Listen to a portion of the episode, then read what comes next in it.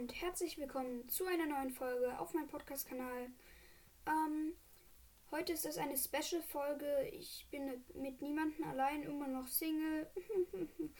ähm, und ähm, ich wollte nur mal Danke sagen. Nicht nur mal. Ähm, ihr habt 460 Wiedergaben geknackt. Ihr habt mir 4,4 Sterne auf Spotify gegeben bei 16 Bewertungen. Das ist jetzt nicht ganz so krass, aber einfach nur geil. Danke, Leute. Ja, ähm, zu dem Zeitpunkt, als ich diese Folge rausbringe, ähm, was will ich eigentlich sagen? Pff, ja, ähm, auf jeden Fall danke dafür. Aber das wird nicht einfach nur eine 50 Sekunden, 56 57, 58, 59. Nicht nur eine eine Minute Folge, wo ich nur Danke sage, ähm, sondern ich will ein bisschen über Star Trek labern. Vielleicht kennt ihr Star Trek. Ähm, ich bin ein ziemlicher Trekkie. Und. Äh, äh, ja, genau. Ähm, mir geht es heute um die ähm, um das Schiff aus Into Darkness, ähm, die USS Vengeance. Das ist, also der Film ist eine Abweichung von der Originalversion, äh, aus dem Originaluniversum. Star Trek spielt in der Zukunft. Ähm, und der Film Star Trek Into Darkness ist ein Paralleluniversum dazu. Der Film davor erklärt das sehr gut. Ähm, und ich will einfach mal ein paar Filmfehler von Star Trek aufdecken. Star Trek gibt es schon seit 1964 vielleicht. Also wundert euch nicht, wie, wie krass diese Filme sind. Aber der Film hier, der ist von 2013. So, dann schauen wir mal Filmfehler. Einmal ähm, in der Filmminute 78 ähm, ist, also jetzt der Filmfehler, ein Warpflug von Kronos, der klingonischen Heimatwelt, zur Erde sollte mehrere Tage dauern, nicht wenige Minuten. Anmerkung: Alleine der Flug zur neutralen Zone dauert mit Warp 8 etwas weniger als zweieinhalb Wochen. Ähm, ja, die Enterprise will zu den Klingonen auf den klingonischen Heimatplaneten und ja, die sind in mehreren, in ein paar Minuten sind die da, aber die sind in ein paar Minuten da, in, an der neutralen Zone. Das ist der Raum zwischen Föderation und Klingon. Junge, wenn das hier jemand hört, der kein Star Trek kennt, er wird einfach gar nichts verstehen. Ähm, ja, ähm, Filmminute 65. Als Pille, das ist Dr. McCoy. Dr. Markus einen der Torpedos öffnet mit einen der mit oh, nochmal als Pille und Dr. Markus einen der Torpedos öffnen wollen, wird der Countdown ausgelöst. Auf der Enterprise wird deutlich gesagt, dass er in 60 Sekunden detoniert. Auf dem großen Bildschirm vom Ka ist aber vom Countdown ist allerdings eine 29 Sekunden zu sehen. Im englischen Original heißt es korrekt 30, äh, 30 Seconds, also 30 Sekunden. Ein Synchronfehler. Also die haben das falsch übersetzt. Solche, ja. Filmminute 107. Als die Vengeance auf die Erde zustürzt, sind der Gravitationsgenerator, genau, Gravitationsgenerator, langes Wort, und alle Antriebe ausgefallen. Das Schiff muss sich also genau wie alle Passagiere im freien Fall befinden. In diesem Fall müsste sich innerhalb des Schiffes alles schwer in Schwerelosigkeit befinden und nicht immer in Richtung Erde stürzen. Die ganzen Szenen, bei denen alles und jeder in alle möglichen Richtungen stürzt, ist daher physikalisch völliger Unsinn. Anmerkung obige Bemerkung ist das richtig. Außerdem würde es der Film genannten Entfernung von der Erde 170.000 Kilometer nach Ausfall der Triebwerke eine Stunde und 40 Minuten dauern, bis das Schiff auf einer Höhe von 100 Kilometer ist. Das kann als Grenze zum Weltraum angesehen werden. Die Crew hat also viel mehr Zeit als im Film suggeriert. Die Rechnung basiert auf der Annahme, dass das Schiff zu Beginn in Ruhe bezüglich der Erde war eine zu Beginn stabile Umlaufbahn um die Erde würde Zeitspanne massiv vergrößern. Ich habe nichts verstanden, ihr hoffentlich auch. Jetzt bin ich neidisch. Minute 24. Admiral Markus, das ist so ein Admiral, logisch. Ähm, das wird später der Captain von der Vengeance, wie man erst später erfahren wird. Erklärt im Flottenkommando, dass ein dass Khan, ein Mann, Krieg gegen die Föderation gestartet hat. Dabei beugt sich Markus nach Marcus, einfach Marcus, nach vorne und stützt sich auf den Tisch. Schnitt, man sieht den Tisch mit allen daran sitzenden Personen von der Seite.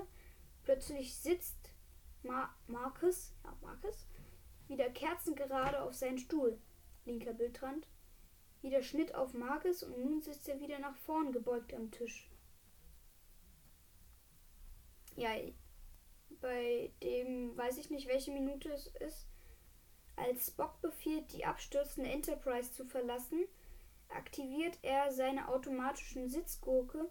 Gurken, Gurke. Seine automatische Sitzgurke. Natürlich. Seine automatischen Sitzgurte. Und Sulu tut dasselbe, nachdem er sich weigert, das Schiff zu verlassen. Kurz darauf hat er sie definitiv nicht am Körper. Und wenig später trägt er sie plötzlich doch. Bei dem weiß ich auch nicht welche Minute. Als kurz nach dem Anfang die Bewohner die Enterprise erblicken und diese auf den Boden zeichnen. Ja, genau. Ähm, worauf die Kamera auf die Enterprise im Weltall wechselt, blinkt auf der linken Seite der Untertassensektion die Untertassenbeleuchtung Beleuchtung, Beleuchtung, natürlich, am Rand mittig in der Position blitzern zusammen auf, statt stetig anzuseilen. Hä? So wie die restliche Untertassenbeleuchtung. Ich kapiere mal wieder gar nichts. Äh, ja. Das sind Filmfehler aus Star Trek ähm, Into Darkness. Jetzt will ich mal Star Trek 1 Filmfehler. Was, ähm, was glaubt ihr, wie viele Filmfehler es werden? Ich habe jetzt nicht mitgezählt. Ähm, ich schätze auf 10 Fehler, weil der 1900 irgendwas gedreht wurde. Ne? Ähm, ja, wir können ja mal mitzählen. Zwar, äh, ich weiß gar nicht, wie viele Hörer ihr seid. Wir können ja mal alle zählen, ja? Oder? Ich hoffe, ihr könnt zählen, was ich sehr krass glaube. Ich, ich laber schon wieder zu viel zu viel. Der Film ist von 1997. Star Trek, der Film. Filmminute 94. Director's Cute. Oh, sehr süß. Als die Enterprise im Vija ist, verlässt Spock. Warte mal. Ich muss ganz kurz was nachschauen. Gott, ist der lang. Ähm, als die Enterprise im Vija ist, verlässt Spock das Schiff und fliegt mit einem orangenen Raumanzug in konischen Helm herum er verlässt das Schiff jedoch in einen weißen Anzug mit rundherum Helm. Und er kehrt auch mit einem weißen zurück. Hier handelt es sich um eine gravierende Drehbuchänderung. Die bekannte Szene von Spocks Weltraumspaziergang wurde offensichtlich nach der Szene der Krankenstation gedreht. Ursprünglich sollte Spock, Kirk und Spock und Kirk zusammen Vija erkunden, und das in Raumanzügen die sich deutlich von denen im Film unterschieden. Das Buch Star Trek Design nennt eine dieser gestrichenen Szenen Memory Wall, in der Kirk und Spock Datenkristallen angegriffen wurden. Von Datenkristallen. oh Gott. Ähm, wurden, wären, angegriffen worden wären. Die Szenen wurden zum Teil gedreht, allerdings wurde aufgrund von technischen Schwierigkeiten, nicht aus Geldproblemen, aus dem Film gestrichen. Ich vermute persönlich, dass der Weltraumspaziergang mit neuen Raumanzügen nur so gedreht wurde, um Spocks Wissen über Vija, welches er, welches er ursprünglich durch die Datenkristalle erhalten hätte, irgendwie zu erklären. Leider vergaß die Filmcrew die Existenz des alten Anzuges auf den alten Aufnahmen. Ja. Das war genug. Ich hasse Star Trek, den Film. Der war so schlecht. Ähm, welchen ich aber richtig gut fand, war Star Trek 8. Das ist. Irren ist vulkanisch. Ja. Äh. So. Wartet. Ja, ähm. Wir starten mit zwei Beispielen für die unzähligen Garderobenfehler in bla bla bla. Äh, zu unübersichtlich. Da mache ich halt der Aufstand. Oder nein, nein, nein, nein, nein, nein, nein. Der Aufstand, der war so schlecht. Das war der Star Trek 9. Den fand ich zu schlecht. Dann machen wir doch lieber Star Trek 8. First, First Contact. 1969, äh 96. Das geht schon. Der ist auch echt gut animiert. Ähm, Filmminute 80.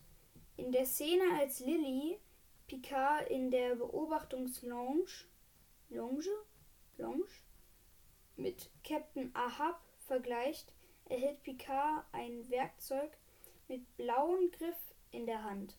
Als die Kamera kurz darauf hinter Lilly ist, als Picard was fragt, also was fragt, hält er plötzlich ein goldenes Werkzeug in der Hand. Ausrufezeichen. Das geht ja mal gar nicht. Minute 43, als Picard Lilly die Enterprise erklärt, sagt er, dass sie aus 24 Decks besteht. Später sagt sie, sagt einer der Offiziere, dass sie die Borg Decks 11 bis 28 übernommen hätten. In The First Contact ist eine neue Enterprise NCC 1701, die keine Galaxy-Klasse, sondern eine Sovereign-Klasse ist. Die Galaxy-Klasse hatte hat 42 Decks. Hingegen hat die Sovereign-Klasse nur 24 Decks. Ist also ein Fehler. Anmerkungen im Original sind von 26 Decks die Rede immer noch ein Fehler. Filmminute 72. Kurz nachdem die Deflektorschüssel von der Enterprise gelöst wurde, aber noch am Kabel hängt. Gott, das ist ein Schiff aus der Zukunft und es hat Kabel. Alter, das müssen die mal ähm, anders machen. Aber immer noch am Kabel hängt, sieht man eine totale wie es unter den Filmprofis genannt wird, der ganzen Szenerie. Man sieht die Borg auf der Schüssel, Worf etwas links im Bild mit dem getöteten Borg und rechts Picard kniend an der letzten Entriegeling, Entriegeling, Entriegelung. Nur sieht man dieser, in dieser Einstellung nirgends den assimilierten Hawk, obwohl dieser gleich in der nächsten Einstellung bei Picard steht und ihn diesen angreift. Ja. Kontinuität. Als P Captain Picard auf dem Holodeck sich das Maschinengewehr nimmt und auf die Borg feuert, gibt es eine Einstellung, in der in sich der Tresen zwischen Picard und der Kamera befindet, wobei man sieht, dass durch das Feuer des Maschinengewehrs rechts in der Ecke des Tresens eine Bierflasche umfällt. Wieso zerspringt die nicht? Doch als der Tresen von oben gezeigt wird, als der erste Borg tot umfällt, sieht man die Bierflasche an der Ecke des zweiten ein zweites Mal umfallen. Kontinuität. Ach, ach, ach. Ich liebe es, wenn Star Trek so viele Fehler macht. Ja, ja, ja. Ähm, aber ich versuche mal noch einen anderen. Ähm, mal schauen, ob wir Filmfehler in ähm, der Serie. Wie heißt sie? Äh, Star Trek. Äh, genau, Lower Decks ich habe selbst noch nicht geschaut. Ähm, trotzdem wäre es ganz interessant, ob es da Filmfehler gibt. Ähm, ich gebe mal nur Fehler ein, weil das ähm, Ach, was will ich sagen? Ähm. Oh. Ach, ich weiß einfach nicht, was ich sagen will. Ja, genau. Ähm, weil das ist eigentlich eine Serie. Ich glaube, ich werde Lower Decks auch als Bild machen. Auf, ja, auf dem Bild soll man die Luna-Klasse sehen. Das ist die USS Titan. Das ist das größere Schiff. Und das kleinere ist die Caritas. Das ist das Hauptschiff der Serie. Hm. Ich probiere es nochmal so. Lower Decks. Decks.